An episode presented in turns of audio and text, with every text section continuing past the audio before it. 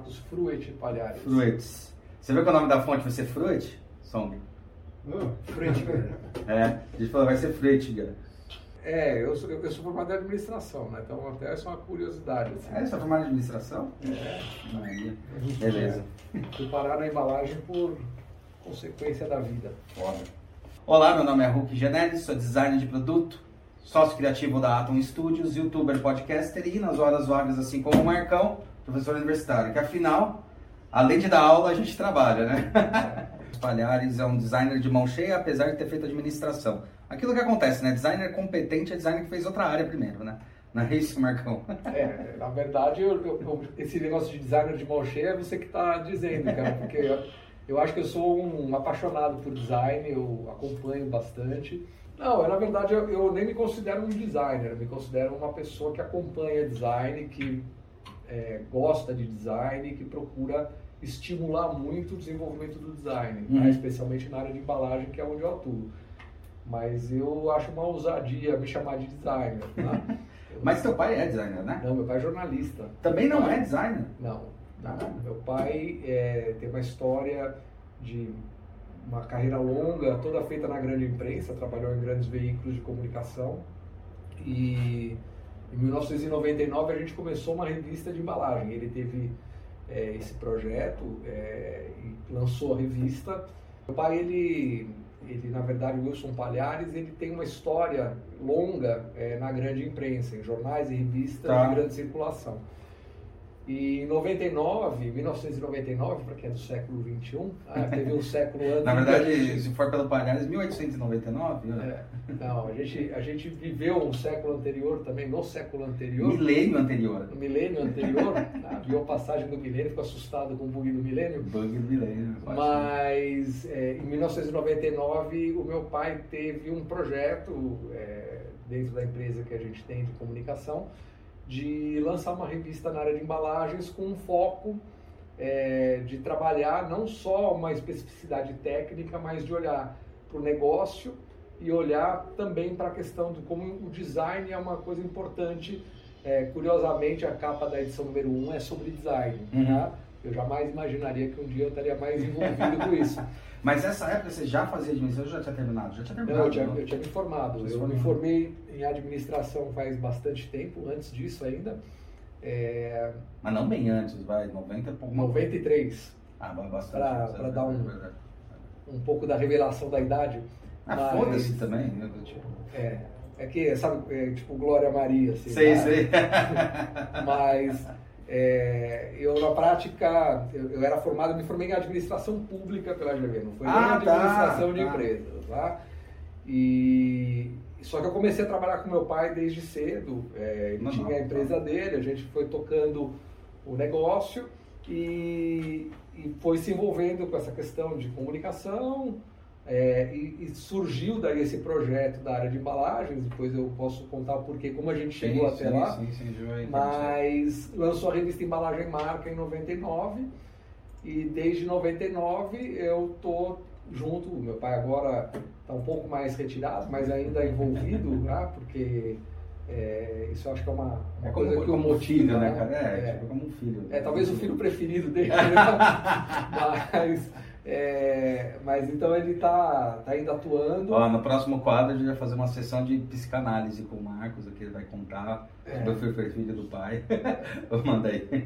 Mas o, o fato concreto é que desde então a gente foi se envolvendo com a cadeia, de, a cadeia produtiva de embalagens, e, e até em um determinado momento nós tivemos que tomar uma decisão na empresa, se a gente seguia com uma empresa de comunicação que fazia conteúdos em diferentes segmentos, tá. ou se a gente se aprofundava na área de embalagem e achava outros caminhos dentro do setor de embalagem. E aí que vocês resolveram ir para a embalagem. É e aí nós, nós já estávamos com o pé lá dentro e resolvemos seguir e, e abriu sempre muitas novas oportunidades esse, esse mercado, é um mercado incrível, é um mercado sempre com bastante energia, demanda, né?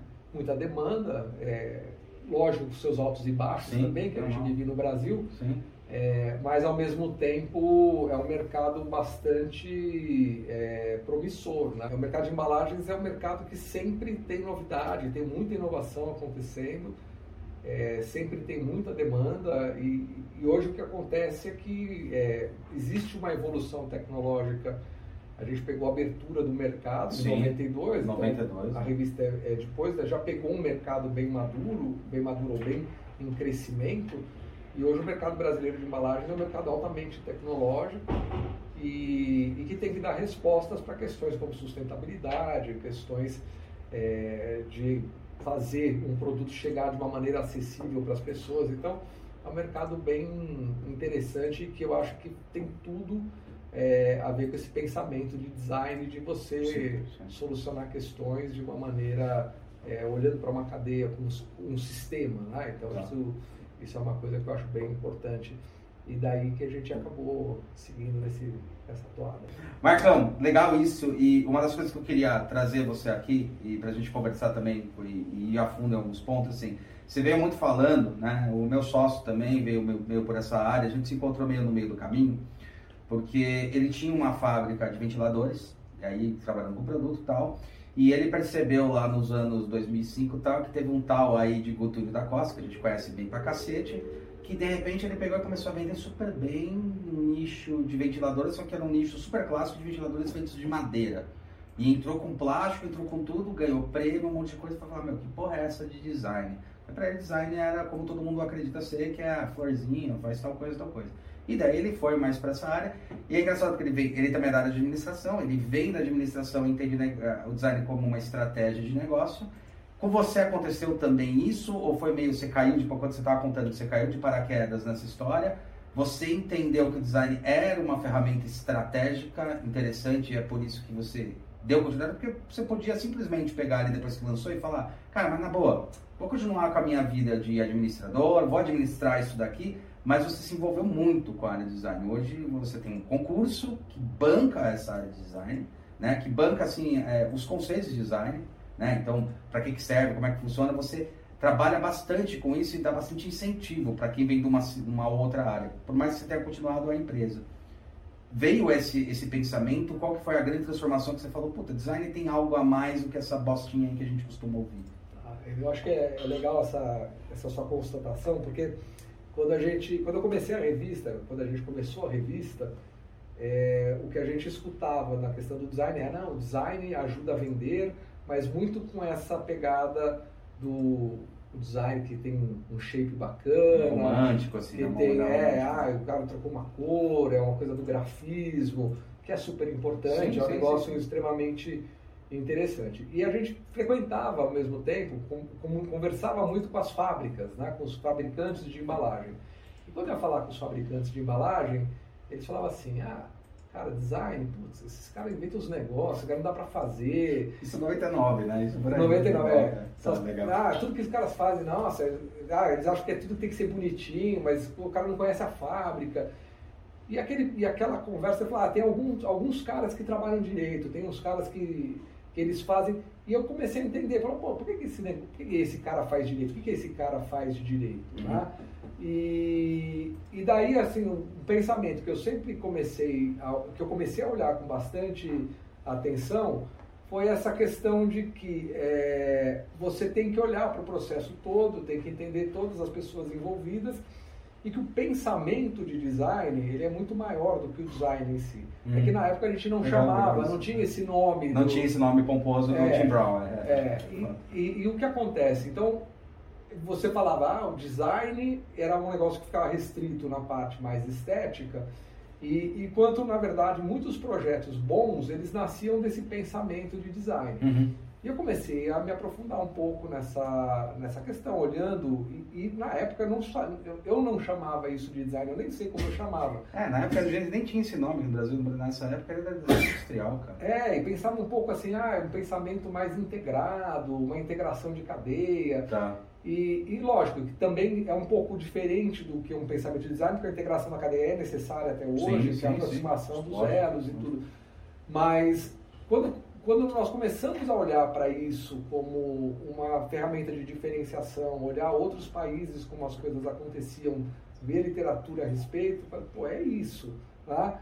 É, e, e, e até hoje eu sinto que existe uma resistência muito grande com relação a questão da, que é o design, muita gente ainda, ainda enxerga com esse preconceito. Quando você fala muita gente, a gente está falando que assim, tudo bem, a pessoa ordinária, a pessoa o público comum, até dá para aceitar, mas a gente está falando assim de empresas que. Muitas empresas, eu acho que muitas empresas, especialmente as pessoas mais envolvidas em produção tá. mesmo, que tem um pensamento, vamos, vamos colocar. Cartesiano mais cartesiano, mais do lado da engenharia, eu não gosto de dividir isso. muito assim, porque você começa a criar blocos que não são sim, adequados. Sim, sim. Mas... Não, mas é, é um analítico, né? É um é, pensamento analítico. Exato. E, e, e, acho que o design ele nasce muito também um pouco desse de caos, né? É, principalmente da experimentação, né? A experimentação. O, o, o, design, eu acho que aí tá o ponto, é interessante você falar isso, até pra gente não é, botar os pingos nos nos pontos certos, né? Quando a gente fala assim, do pensamento mais cartesiano, é que qualquer pessoa que trabalha na engenharia, dentro de empresas, eles têm metas, eles têm horários, eles têm uma linha de produção para cuidar, aquilo lá tem que funcionar em padrões para ele poder ter uma logística, um pensamento, para entender quanto vai ter de produtividade e assim por diante. E o pensamento do design, ele também é um pensamento, tem um lado racional, mas ele é muita experimentação. Então, tipo, eu não preciso chegar à resolução final de um desenho para poder testar este desenho. Então, eu já testo.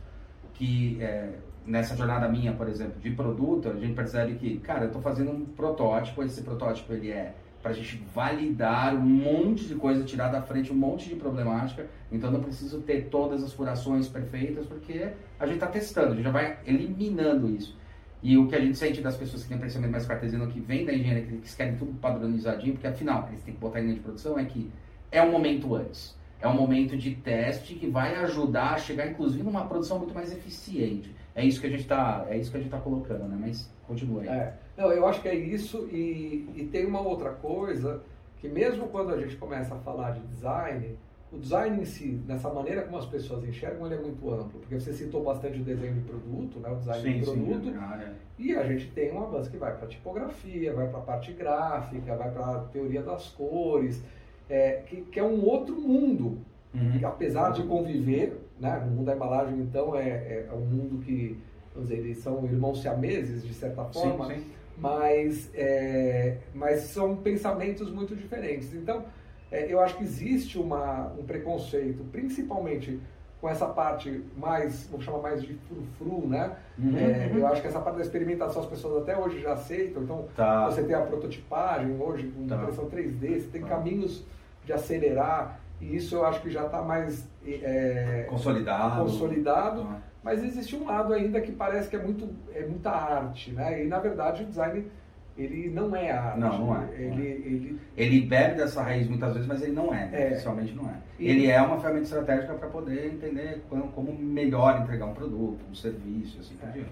Mas o, o, curioso daí é que existe, eu acho, esse preconceito de um lado das pessoas que você chamou cartesianas, Uhum. Mas eu acho que existe também uma, uma certa limitação de pensamento, às vezes, do cara que é o designer. Ah, não, com certeza. O romantismo, é. isso aí atrapalha pra caralho. E, o ego, a gente fala muito de ego. E daí, é e, e, eu acho que mesmo a perspectiva de que o trabalho do designer, ele é muito estratégico e não necessariamente ele é um trabalho que vai, vai se limitar, ah, Perfeito. daqui para frente eu faço porque é a parte que eu vou embelezar, Perfeito. vou dar a experiência adequada.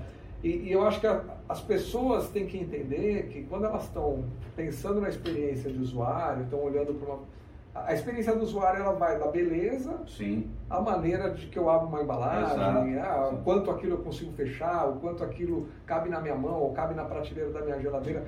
Então, são detalhes que, que vão ter que ser pensados é, da experiência do usuário e até aí acho que as pessoas chegam bem. Uhum. E aí ela tem que olhar, como é que eu vou imprimir isso aqui? Tem seis cores, tem sete, tem cinco, é, é flex, é dry offset, é offset.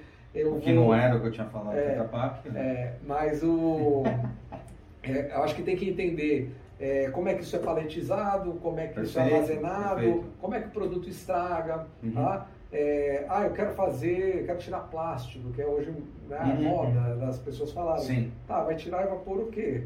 Ah, é, ou vai abrir mão de shelf life. Então, uhum. as pessoas estão dispostas a isso. Então, eu acho que é uma discussão que, que ela deveria se ampliar também para o lado do, do designer. Dessa uma, sim, sim, sim. é uma conversa que a gente tem com alunos lá. Né? É, é... Não, inclusive foi até engraçado você comentando isso daí, foi uma coisa curiosa. A gente uma vez recebeu um projeto que tinha que resolver, não vou falar o cliente, que era a Fisalha, mas então o projeto foi engraçado. Eles mandaram para gente um projeto e tinha sido uma agência gráfica que tinha feito.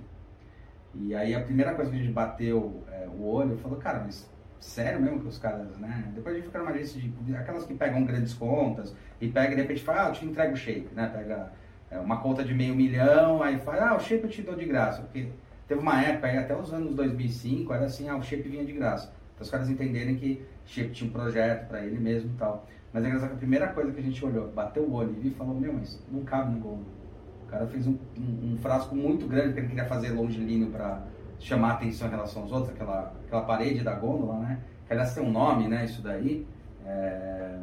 E a primeira coisa que a gente viu é que no batia o cara não tinha pensado no básico, que era paretização e cabe na gôndola, sabe? tipo...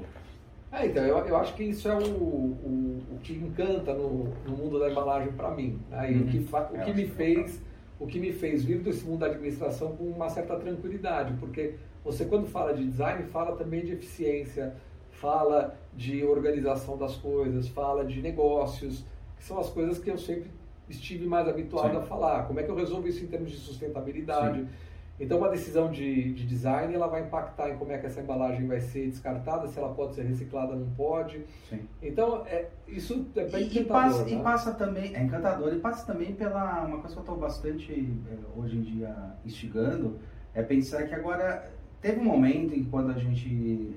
Eu não sei se você sentiu isso, mas teve um momento quando as mídias elas eram totalmente direcionadas, você sabia de onde vinha a propaganda, que vinha de uma televisão, de uma Globo, de uma coisa, porque então, quando a gente tinha esse meio de massa, tá? É, a gente tinha um, um, um, canal só de distribuição e a percepção do usuário né, era uma percepção limitada. Então, por exemplo, saber que o produto é bom ou não, eu tenho que acreditar no que está na mídia me dizendo. E às vezes você vai descobrir que o produto é bom ou não depois. E hoje a gente tem um puta avanço com a entrada da internet, essa, essa grande transformação que na verdade deve também ter sentido e tal, que é, pô, agora o usuário tem a capacidade de dizer se a embalagem é boa ou não, se o produto é bom ou não, praticamente um minuto depois que ele é lançado no mercado, porque tem esse é, revival. E daí eu entro com essa questão justamente com o seguinte, ainda eu vejo que o público em geral dá uma culpabilidade das embalagens, dos produtos, mas vamos falar aqui específico da tua área das embalagens nas empresas. Mas existe uma culpabilidade também do usuário. O usuário hoje ele é responsável. Se ele sabe de onde vem, se, se antes o cara falava, ó, oh, a minha embalagem é, é, ecológica, e você vai descobrir que não é, porque alguém, alguma hora, um cara que é técnico, pegou aquilo lá, descobriu, foi conversando, foi de boca a boca, demorou 10 anos para descobrir que aquela embalagem não é tão ecológica quanto a empresa estava vendendo numa propaganda, é isso que eu quero dizer. Hoje em dia, em dois minutos, o cara fala, ah, sou ecológico. Aí o cara vai falar, não, essa embalagem não é ecológica. Então também é responsabilidade do usuário, você não acha? Não está mais só na mão da empresa, está na mão também do consumo do usuário. É, eu vou dizer assim, acho que você tocou numa questão que tem várias camadas. A primeira delas é esse espaço do greenwashing, eu acho que deveria acabar. Perfeito. Né? Porque falar que eu sou ecológico, mas não, não sou, é uma coisa que eu acho que cada vez é, mais as marcas estão, as marcas grandes e sérias deveriam, pelo menos. Então, eu acho que esse, o primeiro ponto é, é esse, né? Mas com relação à responsabilização do consumidor, eu acho que sim e não, tá? Ah. Eu vou te explicar por quê. Eu acho que sim, a gente tem responsabilidade, porque afinal a gente descarta as coisas que a gente consome, a gente escolhe as coisas, muitas vezes a gente escolhe as coisas que consome, é, então eu acho que a gente tem, é, por um lado, essa, essa responsabilidade de falar, já que eu escolhi o que eu vou consumir é, e eu tenho condições muitas vezes de descartar isso adequadamente, eu vou descartar adequadamente. Não é o que acontece. Não. Tá? É, então eu acho que esse é o primeiro ponto. Aí por que, que não acontece? Aí a gente vai descascando um pouquinho o negócio e vai chegar aqui para muita gente isso não tem repercussão nenhuma. Uma pessoa que mora um lugar que não tem uma árvore, que nunca conheceu uma praia, vai ver uma tartaruga morrendo. Ah, isso não tem. Não, não, tem... não faz parte do contexto dele, da, da, da vida dele. E a vida dela está muito no dia a dia, no emergente, no emergencial ali. E eu acho que isso faz com que as pessoas de fato não tenham essa, essa vinculação. Apesar de, de que ao, ao descartar, por exemplo, a embalagem de uma maneira inadequada, talvez essas pessoas que têm menos condições, essas pessoas é, que menos têm essa conexão com o problema que se apresenta, são aquelas que têm um problema imediato, porque tem uma enchente sim, na casa delas, não sim. é na minha casa, não é na sua sim, casa. Né? É, então eu acho que isso é uma, é uma questão. Então eu acho que nesse sentido, as pessoas têm uma responsabilização e não têm. E eu acho que outra coisa que também é, me deixa é, com essa vamos dar uma isenção para essas pessoas, uma certa, uma certa um perdão para elas, uhum. é, é porque, de um lado, a gente tem um governo que não coleta, tá? adequadamente, se a gente tivesse uma coleta de lixo decente. É verdade, isso já, já, já você que trabalha em balada vê isso aí direto, né? É. Já vi, tipo, você pode até separar em muitas regiões, mas aí cai tudo no mesmo é, balde, né? Exato. Quando vai coletar, né? Uma isso bosta. quando tem, a gente não deveria é. ter mais lixão a céu aberto e tem. Sim. Né? Então, acho que a gente tem um lado que é a responsabilidade, vamos chamar, do Estado tá? uhum. para isso, que está inclusive em lei. Uhum, tá? uhum. É, e a gente tem também, acho, uma responsabilidade das empresas, porque elas criam tantos discursos de sustentabilidade que não são compatíveis entre si, que isso gera uma confusão. Então, eu trabalho com embalagem há mais de 20 anos. Uhum. É, e eu tenho dúvidas quando você olha algumas coisas, você fala assim, isso será que é melhor ou será que é pior? E você, dependendo de onde você faz um reporte, numa análise de ciclo de vida, por exemplo, sim. talvez seja melhor e talvez seja pior. Sim, sim. Então eu acho que assim, algumas categorias de produto trabalham com alternativas diferentes de embalagem, poderiam unificar, né, para dar um padrão. Olha, café é esse tipo de estrutura. Uhum.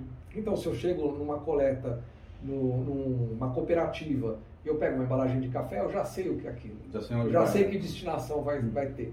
Mas não, uma tem uma estrutura, outra tem uma outra estrutura que é tida como mais sustentável, porque agora virou monomaterial, aí tem uma outra que é mais sustentável porque ela elimina e, e faz um outro tipo de material. Então, é, como é que você separa isso depois? Então, para o consumidor, até a gente pode chegar no limite de falar, ah, joga lixo seco e lixo orgânico. Úmido, é, né? Ok. É. Mas aí você vai chegar numa cooperativa e talvez não tenha uma destinação para todas essas embalagens e muita coisa que tem valor, que poderia ter valor de recuperação, e muitos dos esforços da indústria para que essas coisas tenham valor de recuperação não vão acontecer porque a gente não tem. Porque a cadeia não está fechada. Ah, né? não está pronta para isso. Não vai dar volume, não vai dar escala. Se não vai dar escala, não vai remunerar bem. Se não vai remunerar, remunerar bem, não vai ser coletado.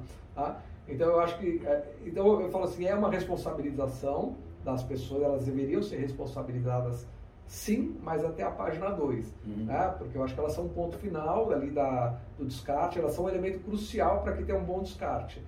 Mas elas não podem assumir essa responsabilidade, que também é das empresas e também é, é, é do Estado. É, quando você coloca aí, eu até colocaria que não é o ponto final, é o ponto intermediário, né? Você tem o começo, que é ali a produção, depois tem o intermediário que é o uso e depois a descartabilidade que tem responsabilidade de outra entendi.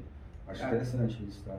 É, eu, eu acho que assim, é, temas complexos, isso que é o lindo do design sim, também. Sim, sim. Tá? Eles requerem cooperação, eles é, requerem diferentes stakeholders agindo, sim. eles requerem é, co, é, compartilhamento de informação, uhum. compartilhamento de responsabilidade, compartilhamento de custos, é, então eu acho que é, tem muito para o design colaborar também nisso. Né? Uhum. Né? Desenho de processo, desenho de serviço, desenho de produto, desenho de embalagem. Então, embalagens mais desmontáveis, por exemplo, se eu não tenho como separar os materiais ou fazer de um material único, por que, que eu não separo esse material depois? Então eu consigo tirar uma tampa, um rótulo, um frasco e destinar cada um para o lugar adequado. Uhum. Isso tudo pode vir de um, de um pensamento de design. Tá. Ah, então acho que às vezes isso é, é, um ponto bacana de pensar. E daí você estava, às vezes, colocando, é, falando sobre isso, você acha que nesses. Porque aí pelo, pelo cálculo que se faz aqui, bem simples de cabeça, são 24 anos em cima dessa área, você. Né? E foi se desenvolvendo, foi entendendo esse lado do design do negócio, né?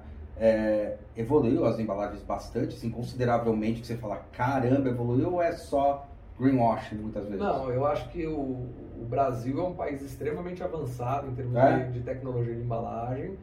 É, acho que muito do que a gente tem de coisas que não são tão de ponta é, tem mais a ver com a questão do poder aquisitivo do consumidor lá na ponta, que talvez não absorva algumas coisas, porque a indústria de embalagens é, é uma indústria altamente moderna, é, equipada, os equipamentos no Brasil são muito é, as gráficas são bem equipadas, é, os transformadores de plástico são extremamente bem equipados, é, transformação de lata. O Brasil tem tecnologia é, para exportar. Tá? Eu acho que isso, o Brasil tem qualidade de ponta. Então, olhando as embalagens é, de quando eu comecei na revista até hoje, a evolução é notável. E se olhar dali para trás também é mais notável ainda. Os saltos, os saltos são gigantes. Né? Eu acho que o Brasil hoje se situa num, num, ponto muito positivo em relação à tecnologia de produção de embalagem. É, então, a gente tem, é, você chegou a mencionar que a gente tem uma premiação, né? Sim, o prêmio, sim. O prêmio Grandes Cases de Embalagem. Cases, eu acho que a gente já ganhou um já, é, há muito tempo atrás. Esse ano, esse ano nós, nós completamos agora com ele é, 17 anos. Né? Nesses 17 anos, se nós olharmos os, os vencedores de 17 anos atrás para hoje, é, ou olharmos essa linha do tempo, tá? que nós vamos inclusive organizar Organizar um livro, vai fazer é, um livro. É. é, isso aí, vamos ter um projeto em, em parceria. Mão, spoilerzinho, é, é, é, spoilerzinho. Mas olhando esse histórico do prêmio, a gente já tem uma noção dessa evolução da cadeia de E é engraçado, você falou dessa, dessa evolução, eu tenho um questionamento curioso, né? Que uma das ideias lá também que a gente está querendo colocar no livro é no final de cada capítulo explicar qual era o momento que estava, por que teve aquela premiação, né, naquele ano. Você acha que alguns prêmios, porque isso eu senti em produto, tá? Você acha que alguns prêmios que foram dados lá na primeira premiação, tipo sobre ser ecológico ou ser alguma coisa, hoje em dia não passariam nem da porta? Ah, sim. Entendeu? Sabe? Porque deve ter umas coisas engraçadas assim, né? É, eu acho que quando a gente trabalha com, com uma premiação... Sem falar de marca, sem falar de coisa, é, só... Quando trabalha com uma premiação, é, você tem critérios de avaliação... E são anuais, né? São é, referentes ao que foi de evolução ali, né? É, elas pegam um recorte de tempo, um uhum. recorte temporal, elas têm um critério de avaliação e elas têm pessoas avaliando, tá? É, que também tem o seu olhar e, e o, o, que cabe a uma premiação é buscar... Um, ah, o link uma... do concurso está aí embaixo. É, é buscar uma é, é, buscar vamos dizer assim um processo que faça com que o julgamento seja o mais é, correto possível, Perfeito. que seja o mais justo Assertivo, possível, correto, é, que seja o mais equilibrado, que tenha vai ter injustiças provavelmente, tá? todo ano a gente imagina que aconteçam injustiças, talvez porque a qualidade da inscrição não foi boa, talvez porque uma pessoa não notou um benefício de um produto e aquilo acabou fazendo com que a avaliação do projeto não fosse tão boa quanto talvez devesse. É, o que a gente tem que cuidar numa premiação é para que você tenha um, um olhar é, amplo, que, que, que consiga reconhecer diferentes tamanhos de empresa, diferentes capacidades de investimento, mas o quanto a embalagem contribui ah, para aquele negócio. Né? Capacidade tá? de investimento, interessante é. isso. Então, isso é uma coisa que, que a gente olha e, e procura ter na, nos critérios de avaliação formas de, de dar isso. Mas mesmo assim, quando você olha os premiados de 17 anos atrás, o que, que acontece? Você... Daqui a pouco tem um caso interessante como ele conseguiu fazer o troféu disso daí. É. Depois ele conta. Ele conta logo depois disso aí. Tá. É, mas Karim quando, Rashid, só dando spoiler. É, quando, quando, quando você pega esses, esses vencedores, é, tem projetos que pareciam incríveis, que, que se mostraram incríveis ali no momento Naquele do lançamento, momento, mas que depois foram descontinuados, seja por uma decisão da empresa que foi vendida e aquilo é realinhamento de portfólio, então tinha sobreposição, seja porque talvez a história não fosse tão bonita quanto ela, ela foi de fato contado. Então, é, em relação eu, eu acho que assim, é, então, se você olhar o que teve de premiação, provavelmente vai ter, vai ter alguns projetos que hoje parecem absurdos. Então, é, é, porque eu fico imaginando isso, porque quando você tem uma história rica dessa, cara, são 17 anos, cara, né? É, tipo, o prêmio é mais, é, é o seu filho mais velho, né? Se parar pra pensar. É, verdade, minha filha tá com 16, é, né? O prêmio é o seu filho mais velho. Cara, é 17 anos, tipo, você pensar nos primeiros e falar, caramba, eu, eu, já peguei muitas vezes vendo, principalmente de produto, que é o que eu mais participo, tá? minha história é baseada nesses 23 anos em cima disso. Você olha e fala, cara, que engraçado. A gente, eu vou te falar uma coisa que a gente ganhou uma vez no Design Natureza de 2002. A gente ganhou um prêmio lá de uma cadeira que a gente fez, que era a cadeira caranguejo. E ela era, a gente tava revivendo essa história do junco, tá? E tava tentando trazer essas coisas de madeira junto com metal e tal. E a gente ganhou uma das premiações, tanto que foi para Milão, levou a peça na exposição lá, que era a exposição do Brasil Faz Design, né? Que tinha as exposições satélites lá. E é engraçado porque passaram três, quatro anos a gente olhava e falava, mano, como é que a gente ganhou? Porque o pé dela é feito cromado. O resto era todo feito trançado e tal, mas o pé, a estrutura de metal era cromada. E aí você vai ver cromada, puta, cromada é um puta, uma puta pintura tóxica, uma puta coisa assim que cinco anos depois a gente olhava para ela e falava, ela não ganharia mais nenhum prêmio hoje. Mas naquela época ela já estava sendo um puta avanço, porque ela já estava começando a. Porque cadeira vai, vamos, a gente pode dividir entre concha, que é o de 60, né? E a estrutura. Então a estrutura ainda precisava de muita evolução, mas a concha a gente já tinha evoluído bastante. Sabe? Essas percepções são muito legais, porque daí você também percebe o quanto as coisas estão evoluindo. Eu estou citando isso porque quando a gente fala de natureza, design e tal, aí é uma visão minha. Eu prefiro ter uma visão um pouco mais otimista do que uma visão pessimista. Até porque uma vez alguns historiadores que eu vou lendo, vou vendo, eles falam uma coisa muito curiosa. Se na década de 50 a gente tinha uma visão otimista do mundo e chegamos em um resultado otimista tipo tecnologia, evolução tal, é, ajudou a muita coisa, ajudou a repensar a sociedade de muito jeito, até sair daquela aquele meio de produção que já saiu há bastante tempo, bem industrializado, né? Quando eu falo produzir uma, poucas empresas produzindo muitos produtos, mas isso é um papo para outra coisa. Ao mesmo tempo que hoje a gente só vê um lado pessimista, parece que a gente vai trilhando esse caminho e fala, ó, tá vendo como é ruim? Olha lá, tá vendo como é ruim? É, é esse pensamento, entendeu? E eu sempre vejo que nos concursos me mostra essas evoluções puta, são premiações que não iam acontecer três anos atrás, hoje não iria dar prêmio para aquilo pela mesma condição que deu. Porque ali estava num processo que hoje evoluiu para isto. Até de próprios produtos que você vê que evoluiu. O Lego, que eu sou apaixonado, por exemplo, eles têm um deadline que até 2030 eu preciso fazer que todos os meus polímeros, né, o plásticos, sejam sustentáveis, sejam ecossustentáveis. Então, eles estão procurando formas, né? Porque senão eles não podem mais produzir daqui a um tempo, sabe? Estou falando sobre essa questão. Eu acho interessante quando a gente olha sobre esse, esse viés. É, você eu, concorda ou não? É, não, eu, o, que eu, o que eu acho é, é, isso, né? Quando você olha coisas que aparentemente não fazem sentido hoje, você tem que fazer esse exercício é, histórico, isso, não só com relação ao contexto, né? qual era o contexto nesse momento, mas também qual era a dinâmica naquele momento. Porque às vezes isso, é, dentro daquele contexto, é, era uma coisa que provocava e que gerou outras reações que apareceram na frente como o melhor. Ah, soluções melhores. Então, é, é, não é só ah, no contexto. É a gente tem que falar, ah, mas como é que seria isso no contexto daquela época da tecnologia?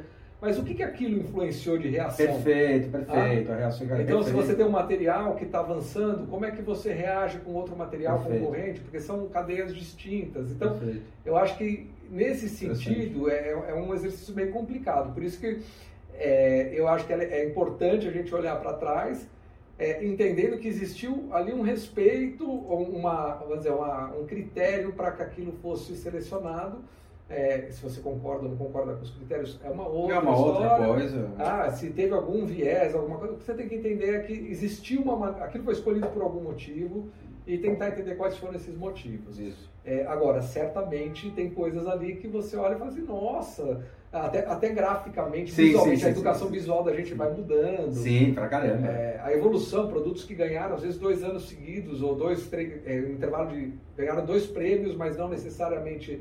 É, você ganha com uma evolução de um produto e depois esse produto evoluiu de novo depois de dois ou três anos e ganha de novo. Sei. A evolução daquele redesign, isso é muito legal. Cara. aconteceu isso? Aconteceu. que legal um isso, cara. Legal que, que legal. É, Fala aí qual é. A gente teve um projeto que era Cara, era o leite fermentado dos Minions. Tá. tá? É, então ele passou primeiro por uma etapa de redesenho para incorporar as personagens, competir com o Yakut, que é um player pô, difícil demais de você enfrentar. Então eles fizeram um potinho com a personagem serigrafada e de repente falou, a gente tem que ganhar eficiência em linha com isso aqui. Então eles fizeram todo um projeto de desenho, aí a beleza da, da embalagem, né?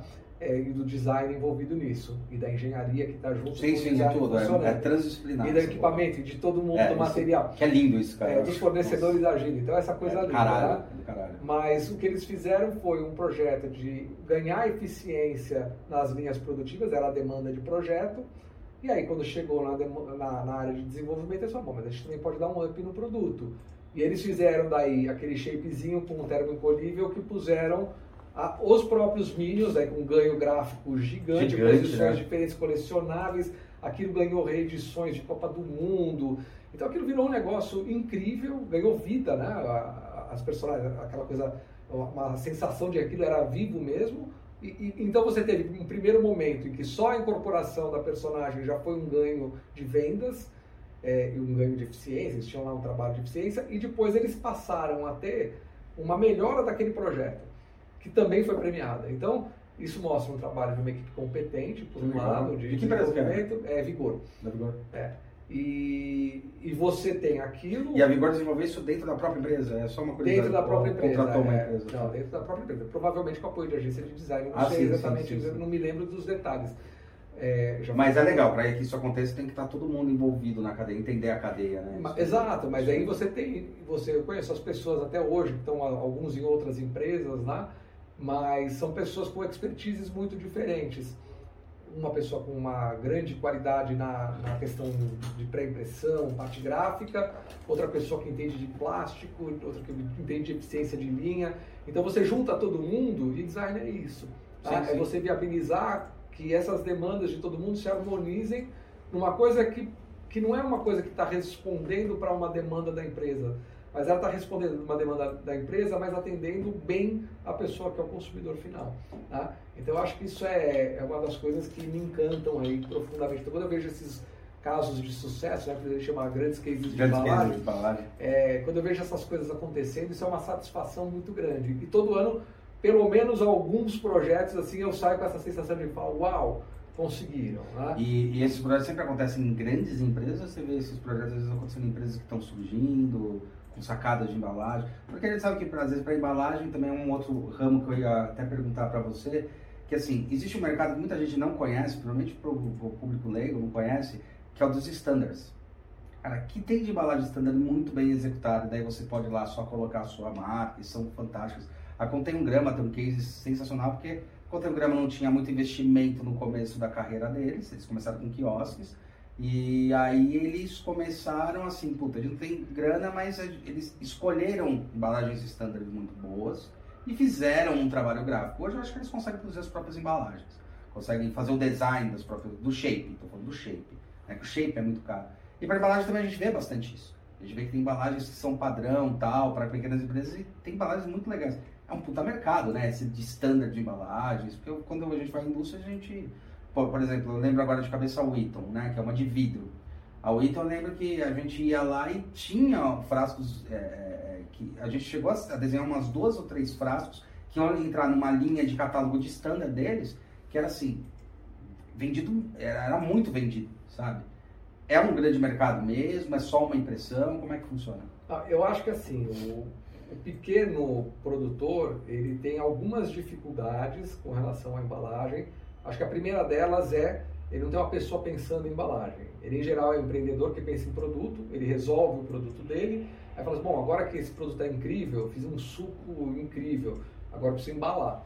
E aí ele vai apanhando, porque ele vai tentar comprar uma garrafa, ele não consegue comprar da vidraria direto ou do fabricante direto, tem que comprar no distribuidor porque o volume dele é menor. É que tem que vazar. Aí ele não tem dinheiro para dela. contratar uma agência, aí ele tem alguém que resolve a parte gráfica. Então, assim, muitas vezes Meu ele vai remendando, o que, o que não é errado, é, Sim, eu sim, falei, faz parte do é a realidade dele, né? Mas o que eu vejo é que existem boas empresas, existem muitas empresas pequenas, inclusive algumas premiadas, né? a gente premiou algumas empresas menores e projetos de empresas pequenas, quantidades pequenas, é, que entendem que na verdade a embalagem ela é um processo de estratégia de inteligência que faz parte da estratégia do produto dele.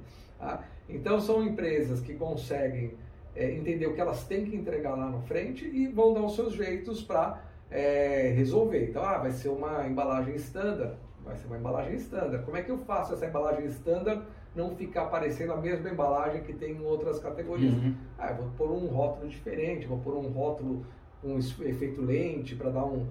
E, e quando você olha, o frasco é o mesmo, talvez às vezes parece outra embalagem. Porque Sim, eh, sim, detalhes outra. fazem É, a completamente. gente já fez, é que a gente já fez muito trabalho para as embalagens É. standard. Puta, era muito louco, cara. Como é, a cor mudava, como uma linha ou uma coisa que se trabalhava né, mudava. É, mas o que eu acho que também está acontecendo, e aí fala um pouco da tecnologia, Aham. e a importância de as pessoas estarem atentas à tecnologia, ao que acontece na, assim, na produção. É, eu acho que hoje existe muita tecnologia para pequena tiragem.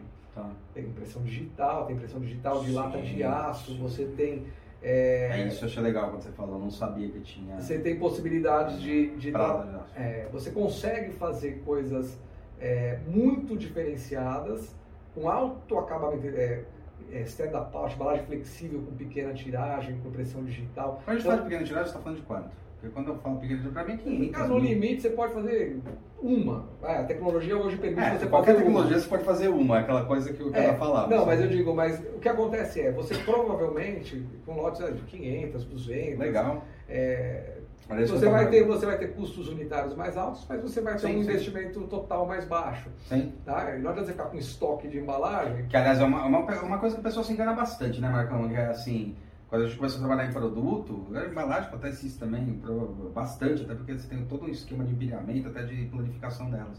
Que, meu, é, uma coisa que onera bastante de custo é onde é que vai estocar esse negócio. O cara É isso. você fala, tá, e o galpão que você vai Ah, e a vida útil dessa E a vida embalagem? útil da embalagem, né? Ah, então assim, é, eu acho que o que Tem acontece café hoje- isso? É. O, o que eu acho que acontece hoje, o Hulk, é, é que a tecnologia permite apresentações para pequenos fabricantes. Ó, isso aqui é para provar para vocês que a gente usa chinês aqui como empregado. Vamos falar. Tá vendo? Aí, Você quer café também? Eu queria uma água, cara. Ah, bom. Mas, é, então assim, eu acho que hoje você consegue é, excelente qualidade gráfica, excelente é, diferenciação por meio da embalagem e muitas vezes a, a questão está na inteligência. Então a gente teve um projeto premiado que eu achei extremamente é, interessante, eu não vou me lembrar dos detalhes, Tá. mas era uma empresa que faz... Você lembra que ano que era? Aí Aí eu- eu Porque daí vocês eu no case, no, É. no livro dos cases. né? É, mas era assim, era uma empresa que fazia, sei lá, diferentes tipos de grãos. Arroz integral, aveia, tinha um monte de tipos de grãos, tá? E eram famílias de grãos, é, e cada, cada embalagem tinha lá uma impressão, é, tinha, era uma empresa que não era pequena, mas era uma empresa não gigante, e, e ela tinha um monte de SKU de embalagem, um para aveia, um para aveia de não sei o trigo, farelo, de trigo com e, tâmara. e o que eles fizeram, eles padronizaram tamanhos de embalagem para algumas famílias, para alguns tipos de embalagem. Vamos falar né, de cabeça, não lembro Sim, exatamente sim, sim, os detalhes. também. Deixaram janelas de visualização para os produtos e deixaram uma área para gravar as informações variáveis com inkjet, que é aquela que você Uhum, gra- uhum. grava a data de, de validade, Uhum. etc. Então eu escrevia lá aveia, mas assim, você via na janela a aveia, então ela era diferente da embalagem, talvez da soja, sei lá, é, porque visualmente dava um outro impacto à janela. Você escrevia aveia com um negócio, os dados nutricionais, tudo com impressão variável. Então você viabilizou uma embalagem é, super inteligente, a redução de SKUs foi enorme Absurda. melhorou a, a condição de compra deles, porque eles passaram a comprar mais volumes daquelas mesmas embalagens, então, em vez de comprar um monte de coisa fragmentada, fazer estoque, eles conseguiam comprar daí volumes maiores. Então, é esse tipo de inteligência, de Inteligência. embalagem que eu acho que muitas vezes as pessoas não pensam como design, Uhum. tá? É, e, e- e talvez isso que eu nunca tivesse antes dado o nome de design, porque para mim é uma questão meio de estratégia. Sim, sim, sim. sim. Ah, então, é, eu acho que o design ele, tá- ele tem muito esse lado. Opa, obrigado. Valeu. Ele- o design tem muito esse lado da, da, da, da inteligência, né? de como conectar é, pessoas, como conectar é, atividades diferentes, como fazer é, esses pontos é, se interligarem para que você entregue uma solução que no final das contas está atendendo bem aquela pessoa que está demandando. que- É, é legal isso, essa visão, porque é bem isso né, que a gente começa a colocar para os alunos. Estamos falando de alunos, mas para cliente também eu coloco isso muito claro. Né? A gente fala aluno que aluno está lá mais na frente, é o cara que vai executar a profissão, mas para o cliente também. Que você traduzir design, design é projeto. Projeto é entender como eu chego lá. Né? Entender de que maneiras eu posso chegar nessa solução que está sendo pedida, né? projetualmente. Agora, uma coisa que eu fiquei curiosa. Trabalha bastante, você trabalha bastante com questão de embalagem. Então, você chegou a desenhar embalagem? A tua, a tua empresa faz embalagem ser pedido? Ou você está mais nessa questão estratégica de embalagem? O que, que a tua empresa faz especificamente em relação à embalagem? Você chegou a desenhar alguma vez? Você tem designers que desenham? Não. É curiosidade mesmo. Não, então vamos lá. Então, Isso é curiosidade. É, eu até tive durante um momento da nossa existência, é, eu vou, vou explicar um pouco, vou começar do começo. né? Uhum. Nós temos hoje duas empresas, tá? Temos uma empresa mais voltada na área de comunicação, que é a empresa que faz a revista Embalagem Marca. Uhum. Então, essa, essa é a empresa que existe já desde antes da revista. Foi a empresa que meu pai fundou. É, e é, alguns anos, de alguns anos para cá, nós fundamos uma segunda empresa, e aí a gente fundou essa empresa é, de uma maneira bem Brasil, né, porque Uhum. ela, ela nos traria uma, eu não vou dizer que é uma vantagem tributária, ela não nos traria uma desvantagem tributária, porque o Brasil é isso, né? Você vai querer fazer mais uma coisa e você é penalizado. É, você é, é penalizado é. na outra, né? É, que você bizarro. já faz É, direitinho. Então é, a gente precisou abrir um segundo CNPJ É, é, é que a gente tem dois para dois tipos de perfil de projetos diferentes. é, para trabalhar com para trabalhar com a questão da premiação, que é, é, eventos, que era um Isso. negócio que, que nós acreditávamos muito e até, até acho importante é, isso do ponto de vista educacional. Sim. Então nós, nós criamos essa, essa outra empresa, que é, hoje chama The Packaging Academy, que é uma empresa é, em que a gente trabalha com consultoria. E durante um período na The Packaging Academy a gente teve é, designer e chegou a fazer alguma coisinha. Tá? É, mas não é uma coisa. Por isso que eu não me, não me considero um designer. Não, né? Não é uma coisa que. Eu, eu não, não é o, o nosso Core business. é, não, é o que, então a gente acabou tirando, e eu, porque o que, que eu gosto de fazer, tá? O que, que a gente gosta de fazer, e aí eu, eu me sinto um designer nesse sentido. Sim. A gente gosta de entender é, como é que a gente faz uma inovação, por exemplo, chegar ao mercado. Hum. Então, quais são os requisitos para que aquela coisa que parece tão incrível ali na prateleira que existe lá na Alemanha, ela, ela é viável no Brasil? Tá, fornecedores nós temos, material nós temos, capacidade de produção nós temos, mas é, o consumidor está pronto para isso? Ele vai aceitar? Ok, isso vai é, requerer alguma mudança de equipamento na linha produtiva do- da empresa que é alvo daquilo? Ah, tem que mudar um ferramental, é uma coisa. Tem que trocar o equipamento, não vai rolar. Então, avaliar essas viabilidades, isso é um trabalho que a gente está fazendo, começou esse ano e está indo bem legal, é uma coisa que eu, que eu gosto de fato de fazer. Tá? E outra coisa que nós fazemos são algumas avaliações, é, também estudos de mercado. Eu falo estudo de mercado, não é um estudo pesquisa quantitativa, mas, é, por exemplo, nós fizemos um estudo é, para uma empresa química, um estudo sobre é, os caminhos que tanto os donos de marca quanto os fornecedores deles e os fornecedores dos fornecedores estavam olhando do ponto de vista de sustentabilidade, para entender onde que o brand owner quer chegar, onde os convertedores e transformadores querem chegar, onde os fornecedores de insumo querem chegar e se eles estão alinhados, se faz sentido Nossa, que o que eles estão fazendo. Então isso foi um trabalho muito legal, foi um trabalho bem grande, um trabalho que durou um- uns seis meses para nós concluirmos, mas foi um trabalho que trouxe resultados incríveis e, E know-how, né, cara? e know-how. Isso foi muito legal. Então eu acho que esse tipo de trabalho é o que a gente acaba fazendo hoje, além da organização do prêmio e, e com algumas perspectivas também de atuar um pouco mais de eventos, mas é uma coisa que eu tenho um pouco de pé atrás, porque eu acho que muitas vezes evento fica mais do mesmo. Eu acho que se você não vai contribuir para trazer um conhecimento ou trazer uma conexão que faça sentido para as pessoas, é melhor não fazer evento que é perda de tempo para todo mundo. Né? Então isso é uma coisa que a gente toma cuidado. E, e nós temos um projeto ali também na área de educação, e aí é um pouco mais guardado, mas a gente tem um projeto aí de crescer é um pouco também, porque afinal, The Packaging Academy, a gente pressupõe que Sim. vai trabalhar também com, com instrução, Com um instrução. pouco de transmissão desse Sim. conhecimento que a gente adquiriu ao longo desses anos. Não, que é importante pra caramba, é importante pra caramba. E, cara, como é que você foi parar pra dar aula na faculdade de design? Porque tudo te, te leva a mostrar que, de repente, valeria a pena você dar numa engenharia de produção, aula sobre isso aí que você tem, é, tecnologias de inovação, alguma coisa até de engenharia, né, dentro disso. Como é que você foi parar em design especificamente? Foi por causa do Como é que você foi parar e o que você acha hoje? Então vamos lá, eu como eu parei lá, né?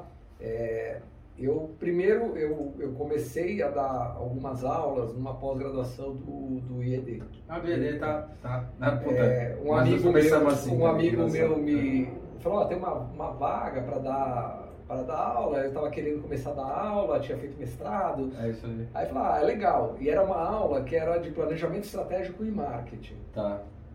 Mas era um curso super rápido e eu falei, como é que dá planejamento estratégico e marketing um curso tão rápido? São sete, sete encontros, É, né? tipo, É oito aí. encontros. É e, aí. e aí falou assim, nossa, aí estudava pra caramba tal, tentava fazer uma síntese e curtia, né? Uhum. Achava comecei a gostar de dar aula. Uhum. E, e dei um pouco, isso foi lá para 2013, tá? acho que deu uns dois ou três anos ali a aula.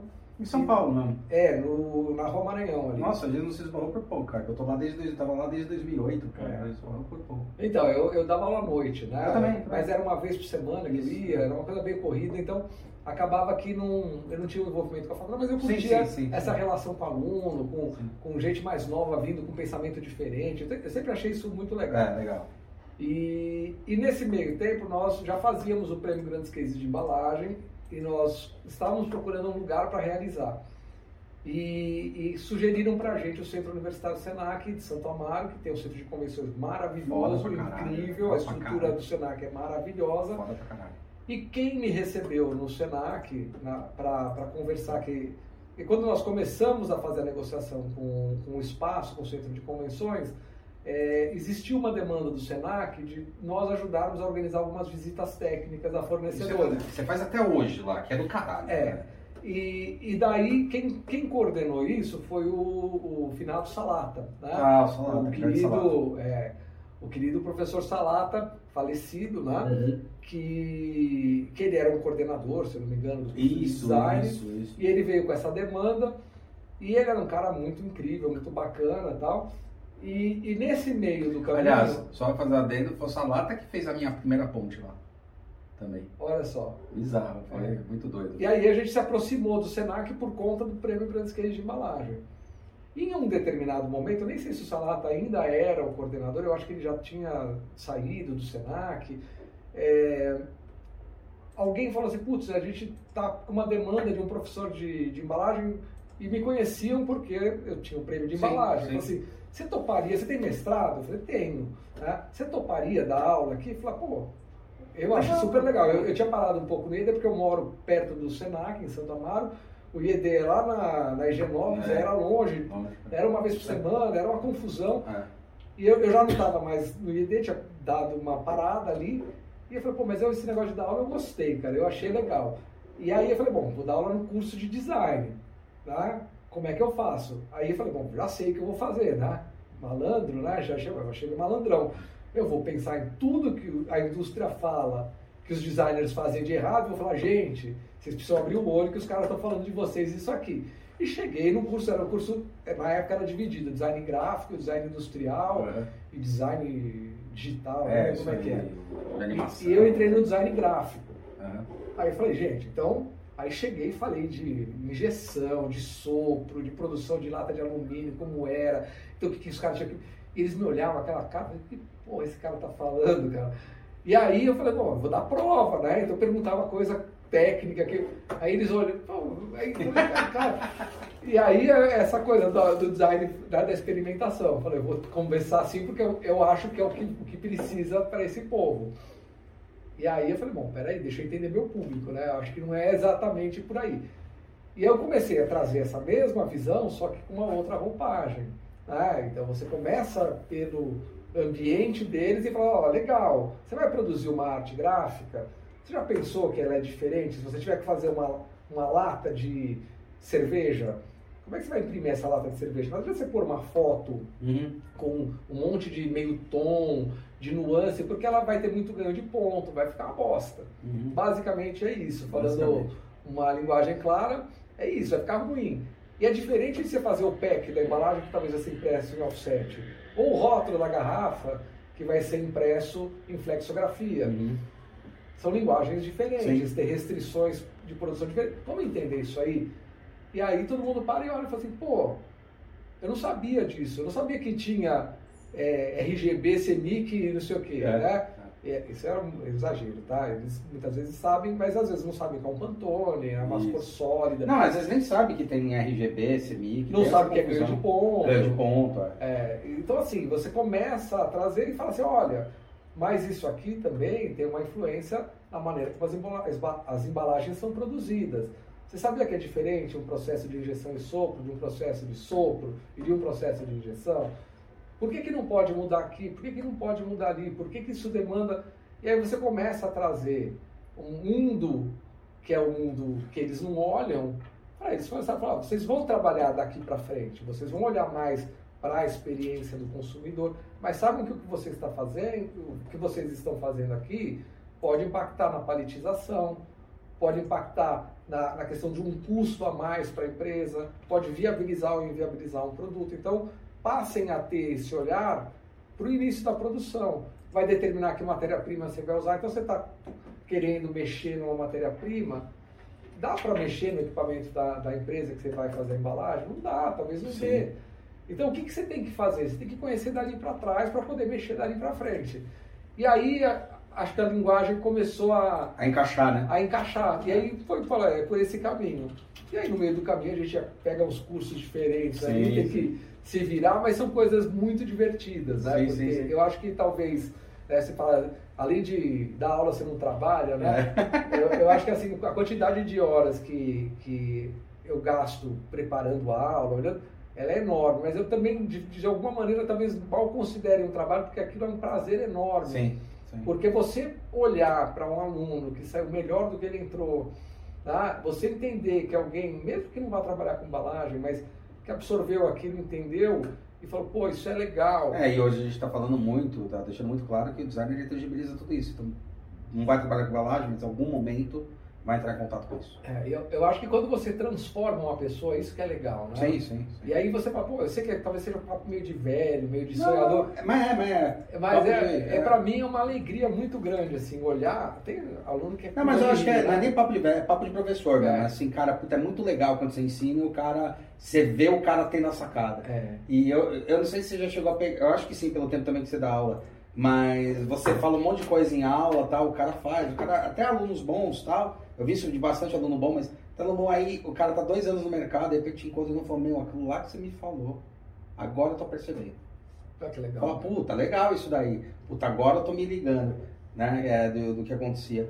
Você tá falando de embalagem, isso é muito doido. Eu, eu lembrei que o Mestriner, né, a gente entrevistou também, tá aí embaixo a, a, o link para para entrar pro bate-papo do Mestrina, que é um puta designer de, de embalagem e tal, não sei o que lá. E ele falou, cara, uma que eu achei bem curioso, uma coisa que ele falou, as empresas também têm que começar a entender, eu achei interessante isso, que a embalagem ela é um investimento em publicidade. Eu achei é muito legal, porque é, é, é, começar a tirar um pouco também, pensar estrategicamente, que a embalagem não está lá só para vender aquele produto, mas é uma estratégia do marketing como uma empresa mesmo, de, de, posicionamento estratégico dela, de cor, de brand, de fala, de um monte de coisa. É isso mesmo, né? É, eu acho que assim, hoje, ainda mais hoje, que a mídia, como você falou, está fragmentada, e que para você comandar uma campanha de marketing ou de divulgação de um produto, é tudo fragmentado. Tem TikToker, tem redes sociais, tem um monte de coisa que você pode fazer, mas é tudo muito pulverizado. Uhum. É, a embalagem, ela é uma peça de comunicação. Ah, e se você tem uma boa embalagem, ela é uma boa peça de comunicação. Ah, ela entrega uma experiência que está reforçando tudo aquilo que a marca está prometendo. Então, quando você consegue fazer isso, sem dúvida, é, eu acho que é um passo. Então, essa é uma briga que em, em alguns momentos, briga entre aspas, né? mas, não, não, não. mas é uma, uma questão que eu acho que muitas vezes é, é, ela é colocada e algumas empresas, mas poucas ainda, conseguem olhar que às vezes elas têm que olhar a produção da embalagem ou uma mudança, uma mudança temporária, uma série limitada, não necessariamente como um aumento de custo, ah, mas o custo unitário dessa embalagem vai aumentar isso, 5%, isso, 10%. Isso.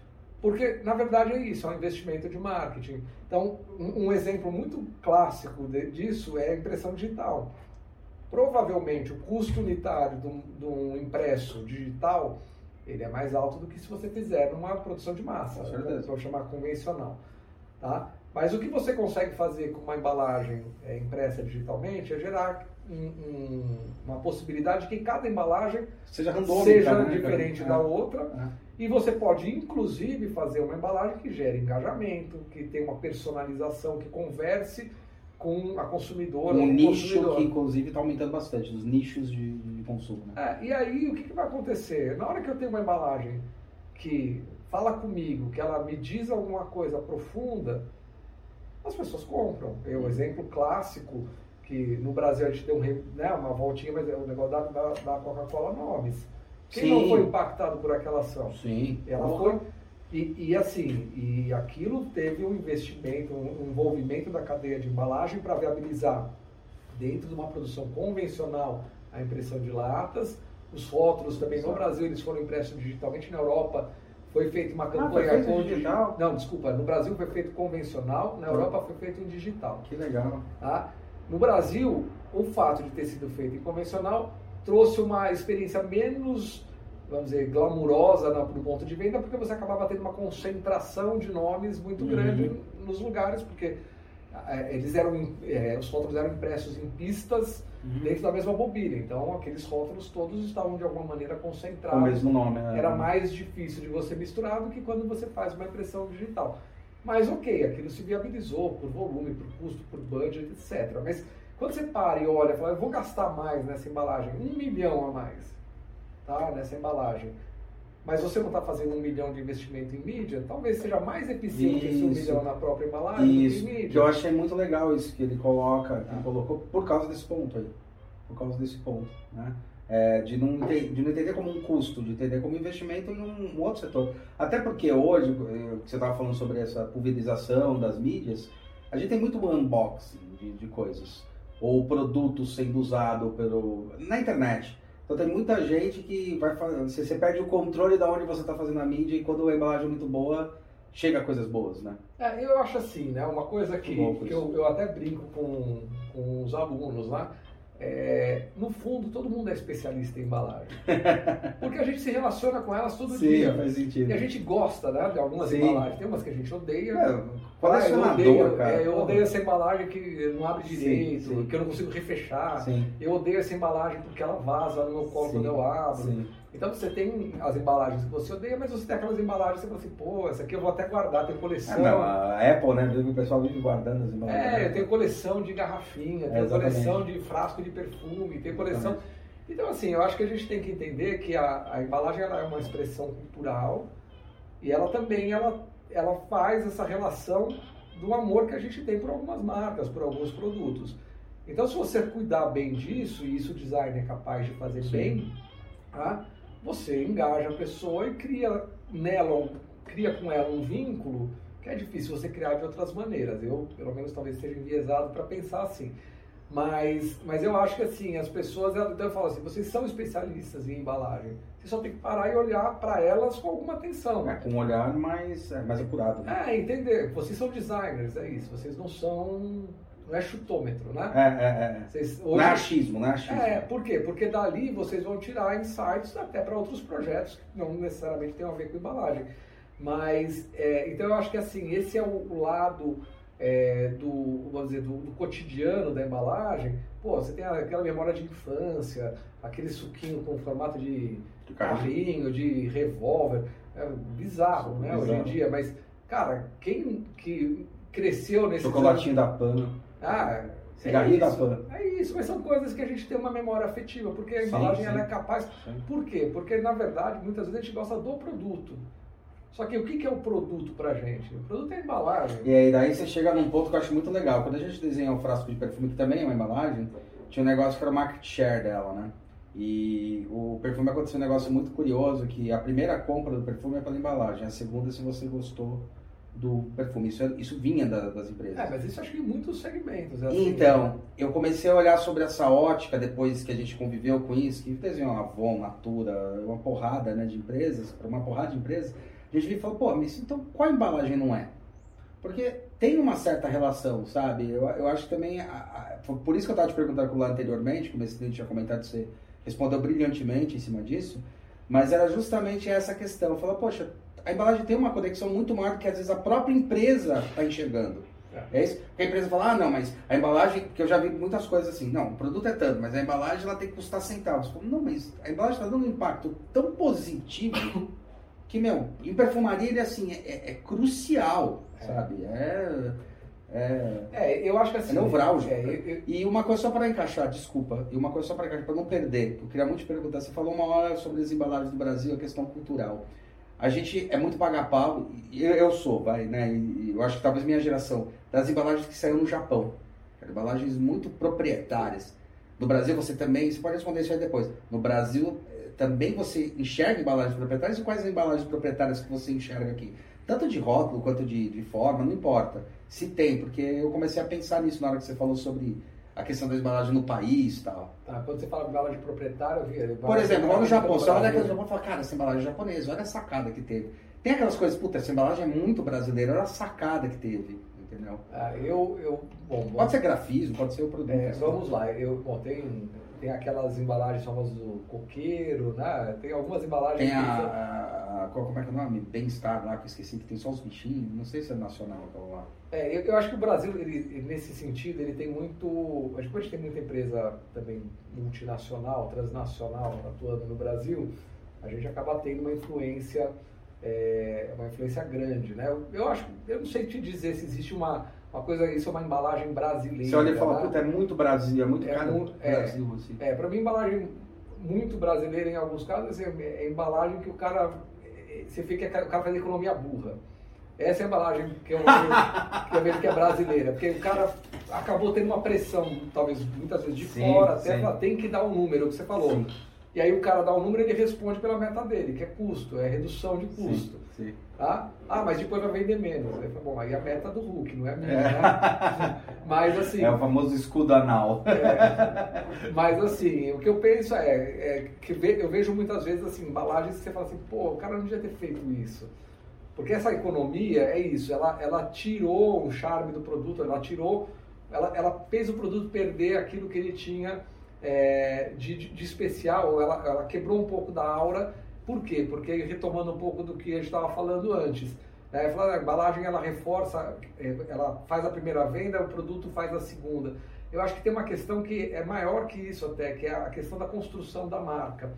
Quando você constrói uma marca forte, é, essa marca às vezes ela transcende o produto. Com certeza. Tá? E, e a embalagem é, sem dúvida, um elemento de reforço de marca, pela experiência que você dá, pela qualidade que você tem, pelo que ela está entregando. Ah, uma marca sustentável, ela está entregando sustentabilidade ou ela está lá com um, O um greenwash lá. headspace É. assim, gigante porque o cara não quis Sim. trocar a faca ou Sim. porque quer ter um, um facing maior na prateleira.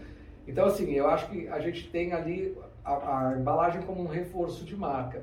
E quando você piora uma embalagem, quando você entrega menos, às vezes você quebra um pouco dessa construção de marca, que as empresas ficam pondo dinheiro para fazer campanha, fazer é, patrocínio, fazer é, inserção em filme, novela, sei lá o quê. Então, assim, pô, tá na mão ali. É. né? Mas ali cortou 3 centavos da embalagem É, é. e tirou um zíper de refechamento. Né? Então, pô, pra quê, cara? É, é. Tá? É, então eu- acho assim, por que, que eu acho isso? Porque quando você pega alguns exemplos de testes cegos, e os caras falam assim, não, essa cerveja é a melhor. Aí quando ele bebe, fala, falei que essa aqui era a melhor, e ele falou da marca concorrente ou de outra marca. Sim. Por quê? Porque quando ele vê a marca na frente dele, aquela marca transmite o sabor É. que ele quer. Ah, é o É, sabor de aliás, a- juventude, a- sei é, é a- é o grande trunfo, entre aspas, que a Pepsi ficava, vi- vivia fazendo quando surgiu o Neurobrand, né? Que eles fizeram a grande primeira teste cego, acho que foi em 98, e falaram, olha, a Pepsi é preferida pelo público no, no, no- no teste cego. Foda-se, as pessoas não tomam o teste cego, né? É isso. Tipo, porra, é, pega a embalagem na mão, não tem jeito. Assim. É, Então eu acho, que assim, é no, no, no- no Poder do Hábito, no livro Poder do Hábito, que tava, comenta sobre esse case. inclusive. É, É e- muito bom esse livro. É, eu, eu acho que assim, o, o Hulk, então assim, a gente olha para essa questão da embalagem, e eu- por isso que eu falo, a embalagem brasileira é aquela que o cara talvez abra mão disso em nome de custo. Tá? Então, é, e aí eu acho que é, uma- é um problema maior de integração da cadeia, é, integração da cadeia não, desculpa, de, de harmonização de vetores dentro da própria empresa. Tá? E eu penso muito que um dos problemas para isso acontecer ele está relacionado com o fato de que dificilmente a embalagem ela chega no, no C-level, né? Ela chega lá no nível de diretoria. Ela muitas vezes ela está no nível mais operacional, na- no nível de Tá. gerência. É, não chega nem no nível estratégico, muitas vezes, que talvez seja o cara que ia dar o sim ou não, e ia falar, meu, bota esses três centavos, pelo amor de Deus. Exato. Não, e às vezes assim, às vezes esses três centavos eles significam não só que você vai vender mais, que é uma promessa futura, é difícil alguém colocar na reta para falar, eu prometo que eu vou vender mais se você gastar na, na sua embalagem a mais, é difícil você prometer Sim. isso, porque você não sabe. Sim. Mas às vezes você melhora a eficiência para trás, então você consegue otimizar a logística e o ganho mais do que compensa aquilo. É. Tá? É, então eu acho que assim, o problema é, você às vezes não tendo uma orientação pra, que venha de cima, você tem uma meta, é, precisa reduzir impacto ambiental. Então, temos que ter 100% das embalagens recicláveis, retornáveis ou feitas de material reciclado, até não sei quanto compostar. Tá, vem uma meta de um lado, então fica todo mundo batalhando para isso. Aí o cara de suprimentos tem que baixar custo. Que é uma bosta. é. Na Aí hora o cara de logística- Eu já vi que na hora que envolve compra, é um problema. Então, Quando joga a conta na- no pessoal de compra, é um problema. então mas eh, na verdade eu acho que assim, não é que eu acho que não, sei se eu chamo de problema. Eu acho que a questão, o problema é é que esse cara de compras, ele responde pelo número de compras. Isso, isso, isso. Se ele isso responder pelo número de sustentabilidade, ele vai ter uma sensibilidade para olhar e falar assim, Tá. talvez valha a pena a gente Não, porque eu sempre acho que qualquer, qualquer tomada dessa é uma tomada estratégica. Que vai envolver produção, compra, insumo. Então, mas a sabe? própria maneira como as pessoas são remuneradas, os bônus, eles são atrelados a, a métricas que são muitas vezes incompatíveis. São totalmente A compatíveis. sua meta é reduzir custo, a minha meta é vender mais. Eu quero colocar brilho na embalagem, você fala, não põe que não cabe. Quem for mais forte Nossa, dentro da empresa nossa ganha. faz muito sentido isso, cara. Quem for mais forte dentro da empresa ganha. Se a sua empresa tem, tem uma, um viés de compras ou de custos, você ganha. Ou o Se- setor, né? Ou se eu sou o dono da empresa, eu ganho e você perde. Então, Uhum. você que se vire cortando custo em outro lugar. Uhum. Então, assim, é, eu acho que esse é um ponto, é um alinhamento, é, é um alinhamento da, da própria bonificação, da própria, dos próprios estímulos para os profissionais isso. internos. E aí, isso eu acho que é um olhar que, que eu trago da administração. Isso é legal, cara. tá? Isso é legal. De entender assim, que ok, não adianta a gente olhar cada um para um lado se o objetivo é da empresa. Eu hoje tenho o meu objetivo, as pessoas cada vez mais têm os seus objetivos individuais de carreira, não é errado. Uhum. Eu acho que é isso, é uma relação de venda de mão de obra, de compra de mão de obra. Agora, cabe a, a mim, né, como organizador disso tudo, buscar formas de que isso funcione da melhor maneira possível para o todo e não para cada um individualmente, porque daí é o meu objetivo como dono, é falar, ah, vou ferrar todo mundo aqui também, vou pôr uma meta impossível, o cara vai sair, vou pôr gente mais barata, vou subindo, vou pôr mais coisa para o cara trabalhar, vou reduzir departamento, e aí fica todo mundo maluco, e aí o que, que acontece de inovação? Nada, o cara lança batata frita sabor frango frito, entendeu? Uhum. Ah, vai vender durante três meses, vai vender porque é hype, saiu na propaganda, aí o cara troca de emprego, sai, tira o frango frito, porque não funcionou. Então eu acho que assim, a gente tem que olhar as coisas de uma maneira mais holística, e aí nesse sentido eu acho que é, é onde o pensamento, né? o pensamento do design faz É. todo sentido. Sim. E é onde eu falo também para os alunos.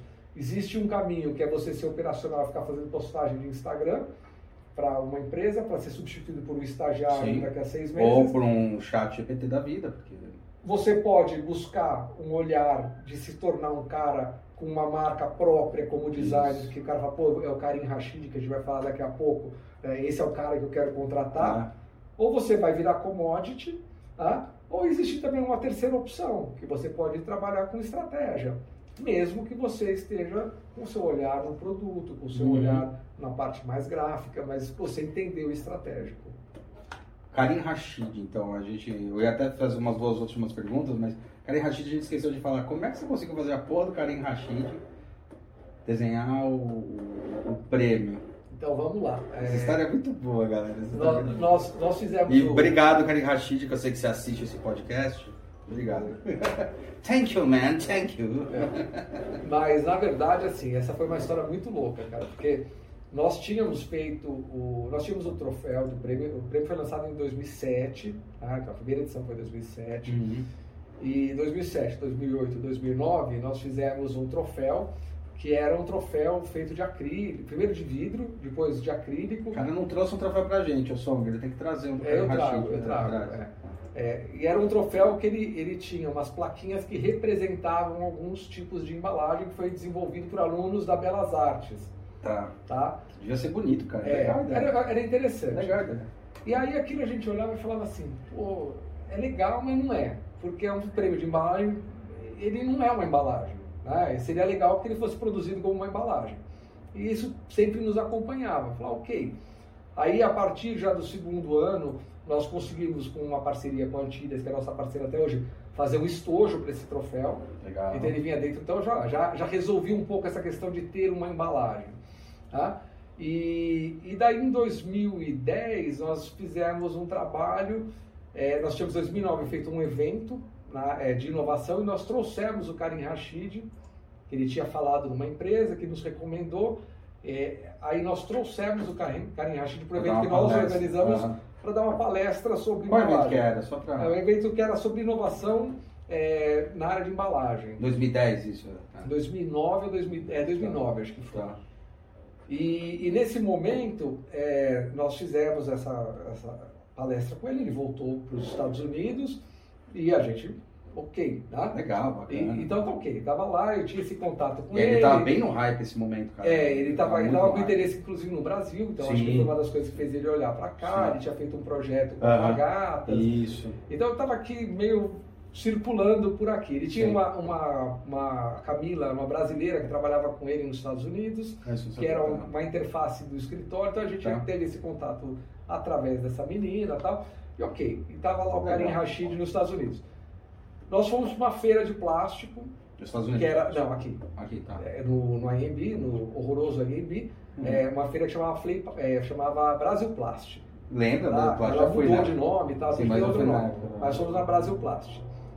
E conversando com uma pessoa da, então, Quator, se eu não me engano era Quator, Suzano Petroquímica, que depois virou Braskem, é, o, o André, que até hoje está lá na, na Braskem, o André, ele falou assim, pô, legal o seu troféu, pena que não é de plástico. Eu falei, então vamos fazer um troféu de plástico. Uhum.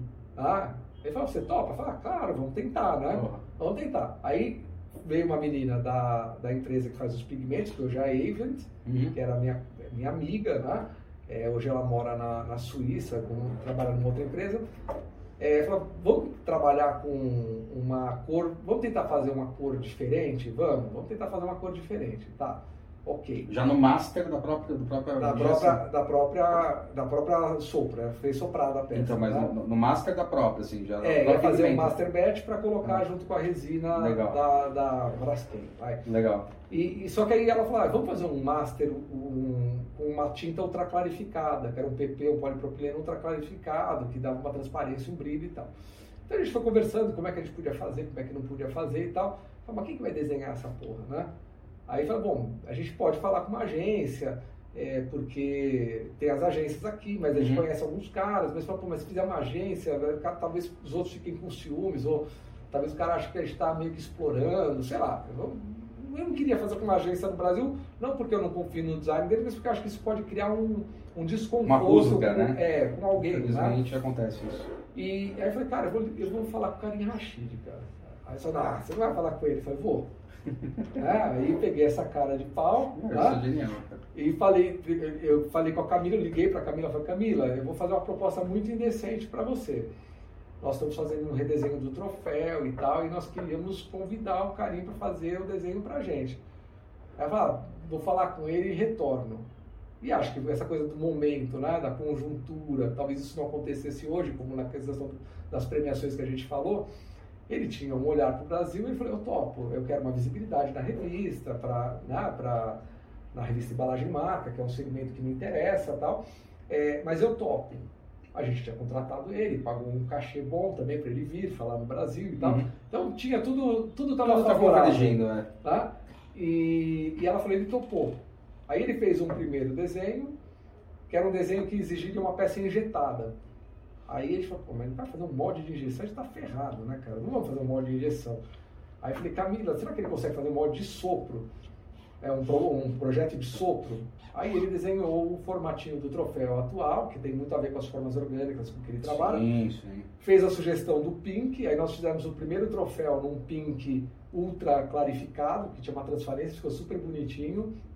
É, ele pediu para a gente mandar, acho que 100 troféus para ele, então, eu engano, a base é de alumínio, tá? e aí coisa da... Aí falou, bom, quem que vai fazer o molde, né? Aí chamamos uma empresa de moldes, que topou entrar como parceira, ele usinou as bases do troféu em alumínio, tá? A base, a gente, no, desenho do carinho não estava muito claro, não- não ia ficar muito estável. Aí esse cara, pô, a gente vai fazer um troféu, podia fazer uma rosca igual de gargalo convencional. Aí fez uma rosca, aí o, o troféu tem um, até hoje, né? Ele é um gargalo, então é uma embalagem, né? Então foi muito legal, porque a gente hoje trabalha com o troféu, que ele é produzido como uma embalagem, com tecnologia de embalagem, com parceiros da área de embalagem. Tá? Então hoje a gente tem além da Antilhas, que faz o, o estojo, então cada vez ela muda o estojo para a gente. A gente tem a Plimax, que faz o sopro, hoje a Global Moldes, que faz a parte de usinagem das, dos, das bases, a gente tem a Braskem, a gente tem a Avent como parceiros, então são empresas que se unem, né? Então essa coisa de conectar pontas, sim, que é sim. o que eu gosto de fazer, é. tá? a gente acabou juntando uma equipe para fazer o troféu, que é super interessante, que, é, que, é, que a gente acaba trazendo daí sempre uma inovação, então muda a cor do troféu todos os anos, e a gente traz também algum aditivo, ou um aditivo para marcação a laser do plástico, tá. ou um aditivo para melhorar. O ano passado a gente fez em resina PCR. É, então a gente vai fazendo mudanças de acordo com o que está acontecendo na indústria. Usa uma cor do laboratório de tendências também né, da, da Avent, que é o Color, o Color Forward, é um estudo que eles fazem de tendência de cor. Então a gente acaba trazendo é, fazendo do próprio troféu um laboratório de, de experimentação, inovação, de, experimentação. Ah, então foi assim que o carinho caiu na nossa vida, tá? Graças à cara de pau deste que vos fala. Tá? Muito louco isso, cara. Uma legal hora que isso aconteceu. Caramba, deu como é que o cara, né? Deu uma volta tal. E. Eu, desculpa, só me interromper, mas não? é que eu acho que talvez eu não tivesse noção da grandeza dele. Né? Talvez, é. eu, é. Eu, eu, sabia que ele era importante. Sim. Mas aí quando você fala, tipo, é, é, é, aquela coisa assim, eu, eu não devia ter feito isso, cara. Acho que eu fui muito caralho. Ainda bem que você fez, cara. Ainda bem. Em é. 2010 o Karim Rashid tava no, tava, tava no auge, assim. Porque eu lembro que ele começou, porque a gente tinha muito Felipe Stark. Aí depois o Karim Rashid tomou, entre aspas, como. Óbvio que tem vários outros designers fodidos, mas assim, quanto mainstream é. Era o Flip Stark, de design internacional, depois ele começou a entrar o Karim Rashid, de design, assim, falar. É. Mainstream, o pessoal conhece. É, e hoje ele já foi, já tá para outra vibe. Já tá hotel no, no, é. em Dubai, né, na Suíça, só umas coisas muito então é, é muito louco. Vai ser muito louco, né? É muito Porque, legal. Muito legal. Cara, quando que eu, eu, eu ia falar assim, hoje eu não mudo esse troféu, mas nem, nem a pau, pau, cara. Esse é, esse é o meu xodózinho, cara, cara, É capaz de você ainda conseguir entrar em você conseguir entrar em contato com ele, você entrar em contato, é capaz até de ele fazer um redesenho que fala, puta, é verdade, olha isso aí, cara, sei lá, sabe? É. Então as loucuras assim. É, mas muito louco, é. Muito. Louco. É. Quando que abre as inscrições do prêmio agora? Não, o prêmio, ele, inclusive hoje, 11 de agosto, estamos encerrando as ah, inscrições ah, desse ano. Não.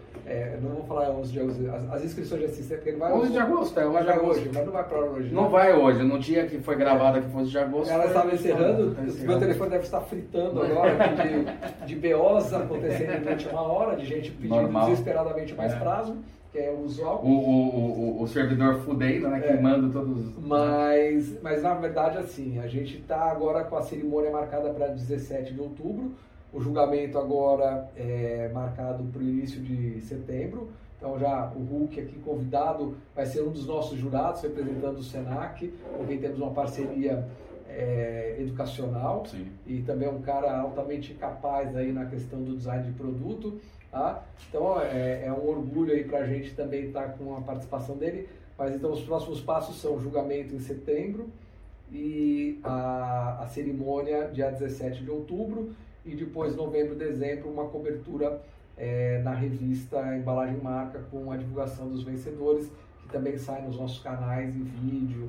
Ah, é um, a gente produz vídeos bem bonitinhos, diga-se de passagem, é. né? É, são muito legais, os vídeos são muito, acho que um material muito rico de educação. Instagram do concurso, bom, vai estar tá tudo aqui embaixo, né? tá? O Instagram, as coisas do concurso vão estar tá tudo aqui embaixo para vocês irem. Vai ter, vai ter live também de premiação ou não? Não, o que nós vamos fazer é, é um, uma gravação para uma divulgação pós. Tá. tá? É, nós chegamos a. Durante a pandemia tivemos que fazer o prêmio online, então fizemos dois anos do prêmio online. E, e no terceiro ano, que foi o ano passado, existia uma ideia de fazer uma transmissão ao vivo, mas nós preferimos gravar antes e soltar simultâneo porque o ritmo de um evento presencial é muito diferente de um evento hum. digital.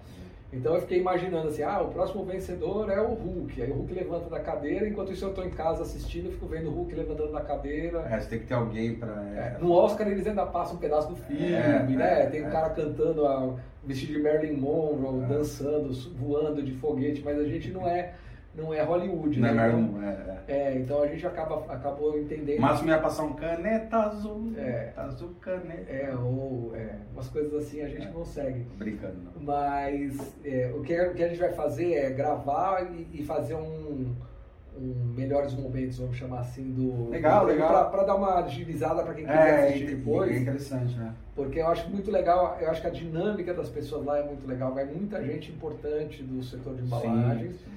Eu acho que é um momento de muito networking, muita conversa, muita troca de, é, de possibilidades de, de projetos. Então, muitos projetos, eu já soube de projetos que nasceram lá. Sabe quando se apresenta um amigo Sim. para amiga, fala assim, Sim. pô, eu sou responsável por esse casal. Né? Enquanto dá certo, tá tudo bem, né? Depois que dá errado, você fala, não. Mas não muitos projetos Vocês legais. é que, né? É, mas muitos projetos legais Legal. já nasceram dessas conversas dentro do, do próprio salão do prêmio. Você fala, pô, é. Vamos conversar sobre isso que você está fazendo, acho que é bacana e tal. E isso para a gente é um- uma das missões do prêmio é essa, de promover boas práticas e promover tecnologia, promover o setor de embalagens e os profissionais que atuam nessa cadeia. Muito louco, muito louco. E uma pergunta assim, só porque eu tenho que fazer sempre que alguém que produz embalagem. Banana ou ovo? Melhor embalagem. Eu, eu vou repetir aqui uma, uma coisa que eu aprendi com o grande Lincoln Seragini, que é um dos maiores nomes, né? Tá aí também, É. a gente tem um podcast aí com ele. Ele é, É, foda. é, é um dos maiores nomes do design de embalagem, é um dos precursores aí, é um A cara eu- Farné. É, eu, eu admiro demais, assim, porque o, o- Lincoln, ele é um cara que ele é engenheiro de formação e entendeu a beleza do design e ele tem um pensamento muito de processo, de materiais, mas ele entende muito, é um cara, um designer, cara, espetacular e eu, eu respeito demais.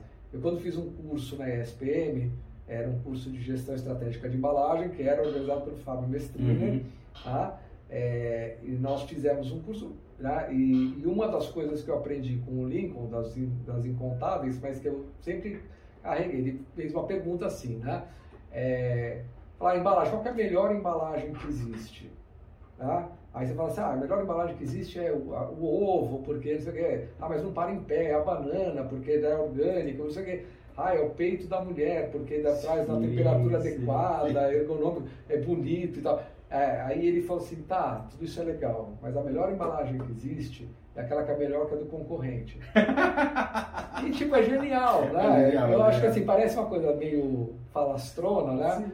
Mas eu acho que você fala, pô, é verdade, cara, porque o que, que eu preciso fazer com a minha embalagem? Ela tem que entregar aquilo que ela tem que entregar melhor que o concorrente Exato. entrega. E eu brinco sempre, sempre assim, né, também com o aluno. Daí eu, eu, eu brinco, pelo amor de Deus, né, com, com os os devidos créditos, eu sempre menciono você. Mas é, eu conto essa história e falo assim, se o meu, se o meu concorrente tem uma embalagem que é nota 5, a minha não precisa ser nota 10, ela precisa ser nota 6. Eu vou ser melhor que ele e ainda tem espaço para melhorar. Se ele fizer uma embalagem nota 7, eu consigo fazer uma nota 8. Tá? Por quê? Porque se eu sair de 5 para 10, talvez eu não consiga mais vender. Porque eu vou ter que melhorar tanto que eu vou ficar pouco competitivo. É. Ou talvez aquele mercado não esteja pronto para essa inovação. Então, é, parece uma coisa muito simples e meio autoajuda, meio clichêzona. Mas eu, eu acho esse um pensamento muito interessante, assim, né? Você tem que ser o quê? Melhor que seu concorrente, tá? É, hoje a gente tem que ser melhor que o concorrente, ainda tem que olhar para essa questão da sustentabilidade. Eu acho que é evidente que se o seu concorrente for ruim e você só for mais ou menos ruim né, em, em sustentabilidade, isso já não funciona, né? Mas eu acho que sustentabilidade cada vez mais está chegando a ser uma nota de corte, assim como foi qualidade Ah, nos anos 80. Porra, é, né? com certeza. É meio que isso. Bom, é isso aí, Palhares. Obrigado, valeu, turma. Bom, Agora que eu tô vendo aqui, tô. É, não, essa aqui engorda mesmo ó. Engorda, aqui. né? É, é grande angular. É olho de boi. É, é olho de boi. Olho de peixe, né? Olho do boi, né? Olho de peixe, né? É, é olho de peixe. Olho de peixe. É foda. É. Mas, mas rela- relaxa, É. anta. É, relaxa. Isso Mas, bom, galera, é isso aí. É, não esquece de se inscrever lá no canal se você está ouvindo isso pelos podcasts, é, os agregados, Deezer, assim por diante. Hoje a gente tem já o, o, o, o videozinho para enxergar a gente aí. E quem tiver no YouTube aí, que se lança nas segundas-feiras, né? Por favor, se inscreva no canal, dá joinha que isso é importante pra gente. A gente fecha aqui. Valeu, Palhares. A gente daqui a pouco se encontra de novo. A gente vai dar aula no Senado, inclusive, É. esta noite. Ainda bem, ainda bem. Ainda Beleza? Valeu, bicho. Valeu. Tchau, tchau. Obrigado. Até a próxima, convite galera. Valeu. Falou.